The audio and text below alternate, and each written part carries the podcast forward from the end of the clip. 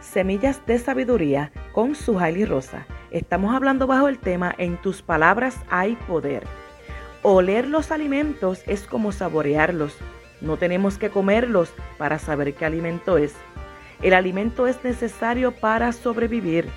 Para llevar una dieta saludable debemos siempre de tener cuidado con lo que comemos para que la dieta sea balanceada y no afecte nuestra salud ya que hay alimentos que aunque sean alimentos, no quiere decir que sean buenos para nosotros.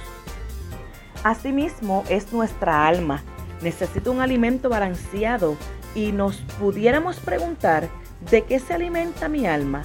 La Biblia dice en Proverbios 18:21, la vida y la muerte dependen de la lengua.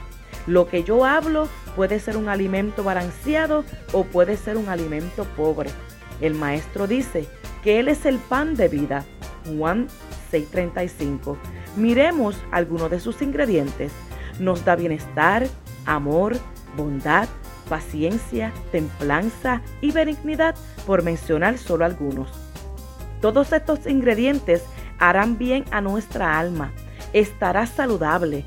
En cambio, si le damos lo que la sociedad hoy en día nos da de alimento, que es celos, contiendas, envidias, inseguridades, etc. Nuestra alma estará siempre hambrienta y nunca podremos ayudar a otros porque no tendremos que darle.